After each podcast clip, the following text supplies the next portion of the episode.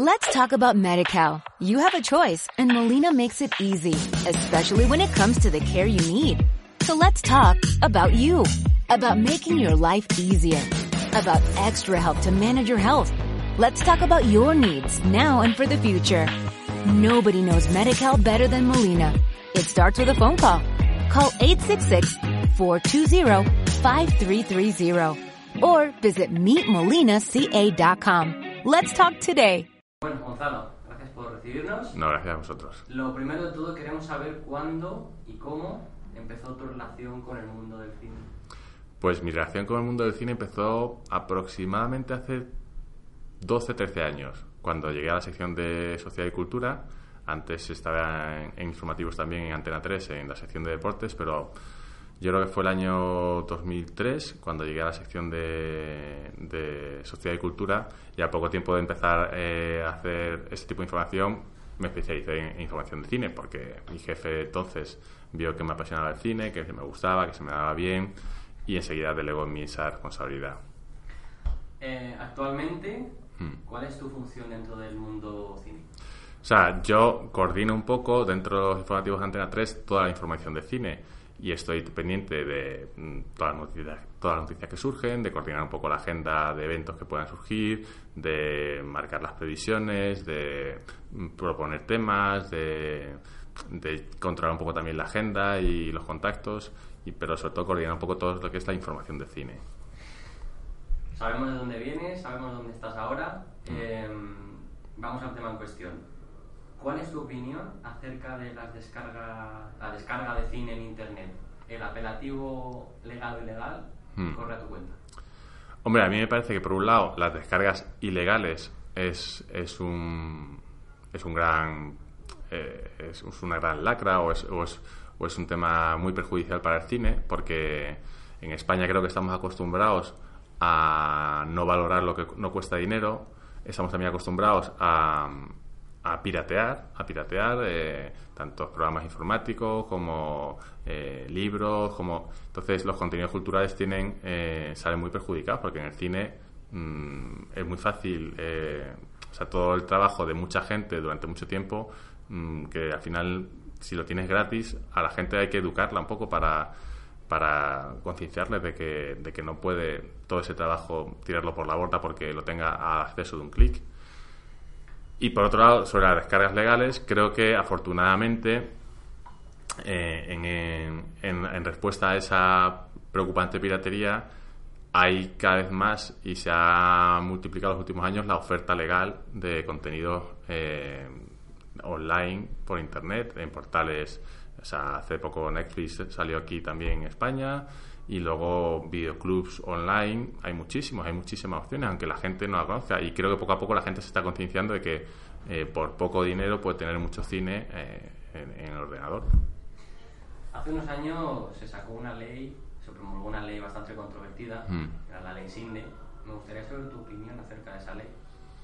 Bueno, o sea, me parece que como muchas leyes, pues es mejorable, pero eh, me parece que, la, que el sector del cine aquí en España cuenta con un apoyo eh, que no siempre es todo el, que gustaría. Me parece que el sector del cine podría recibir más apoyo, pero ahora mismo mm, yo creo que más que por legislación está claro que se podría mejorar por el tema de impuestos, el famoso IVA del 21%, creo que se puede rebajar.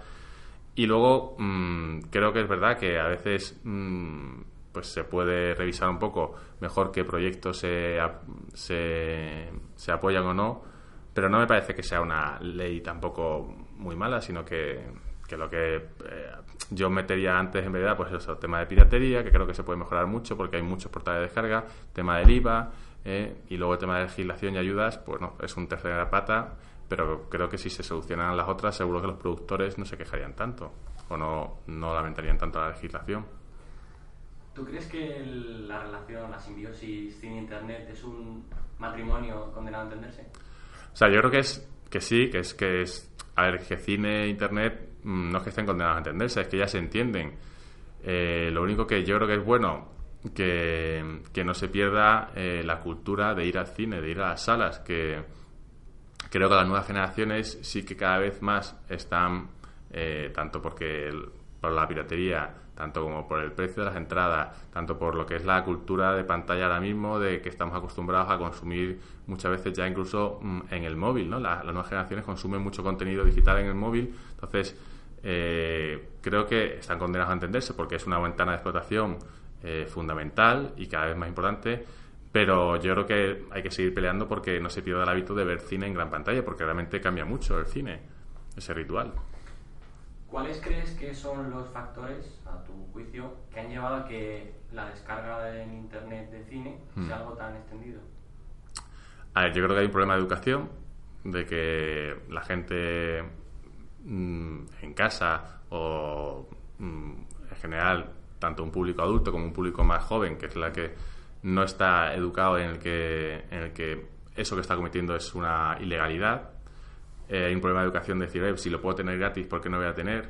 Y no nos damos cuenta a veces que decir, oye, igual que no te irías de un taxi sin pagarle al taxista, eh, no veas una película sin pagarle, entre comillas, al, al que produce la película. Hay un problema de educación, de que pensamos de que mm, no pasa nada, o no está mal, o todo el mundo lo hace. Eh, entonces creo que hay un problema de concienciación, de educación, de enseñar a la gente. Luego también hay un problema de, de que hay mucha oferta ilegal al acceso muy fácilmente. Entonces, eso es un problema, que cualquier portal no mm, pueda colgar ciertos contenidos y, y no se le pueda cerrar de una forma rápida o no, o que sea difícil de perseguir esas páginas ilegales, es un problema también. Y yo creo sobre todo pues está el problema eso de educación y de accesibilidad. Has hablado antes de que las entradas ahora de cine son muy caras. Em, ¿Crees que es rentable un modelo en Internet de comprar cine a un precio reducido? O sea, yo no diría que las entradas de cine son caras. Yo creo que, que mm, creo que la gente, eh, porque creo que ir al cine por 8 euros, 9 euros, o sea, no, hombre, está claro que no es lo mismo ir al cine por 5 euros que por 10 euros, que hay diferencia y que la gente se lo plantea. Eh, pero yo creo que el cine no es un producto caro.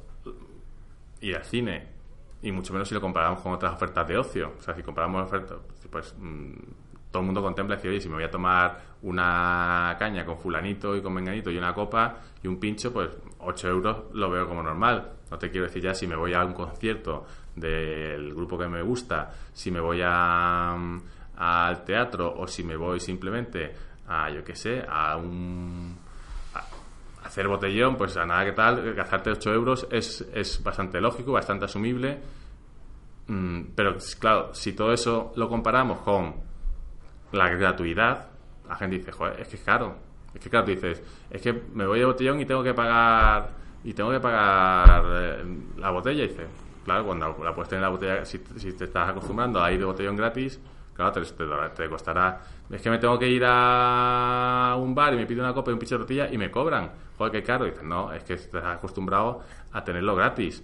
Y en España tenemos un poco esa, esa cultura de es caro porque porque si lo comparamos con, que, con el coste cero, entonces sobre... Creo que aún así hay muchos, se podría hacer y por eso creo que, eh, que están funcionando muy bien o empiezan a funcionar los videoclubs online, ¿no? Las páginas web como pues, Netflix, pero quien dice Netflix dice Filming, dice Nubeox, dice... hay muchos portales, Wacky, dice, hay muchos portales que te ofrecen eh, mucho contenido a unas tarifas planas o a un precio bastante lógico y en el que la gente ya empieza a entenderlo y empieza a decir, oye, me compensa, me compensa. Igual que la gente en su día, pues porque no tenía tampoco a veces la opción, no le importaba pagar 20 mm, euros por ver el fútbol todo el mes y todos los partidos de su equipo, y dice, oye, por 20 euros me veo yo y mis 10 amigos, la gente empieza a tener un poco esa cultura de decir, entonces que en las salas de exhibición, porque el margen de, de beneficio de los exhibidores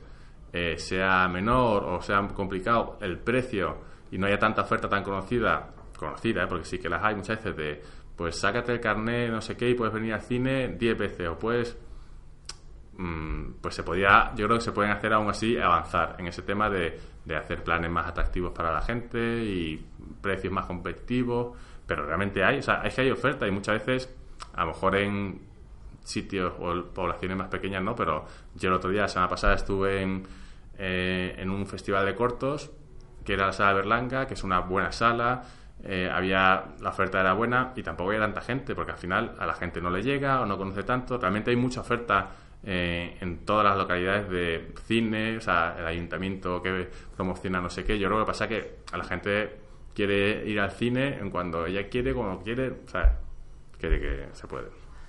Acabas de introducir el concepto de la siguiente pregunta, el concepto videoclub. Mm. ¿Crees que es posible, en relación a lo que he dicho antes, ¿crees que es posible un modelo videoclub tal y como lo conocíamos antes de local, alquilar películas, llevártelas y disfrutar de ellas en internet? O sea, yo creo que, que en Internet ya existen los videoclubs online y que, y que es un modelo de negocio que seguro va a seguir creciendo.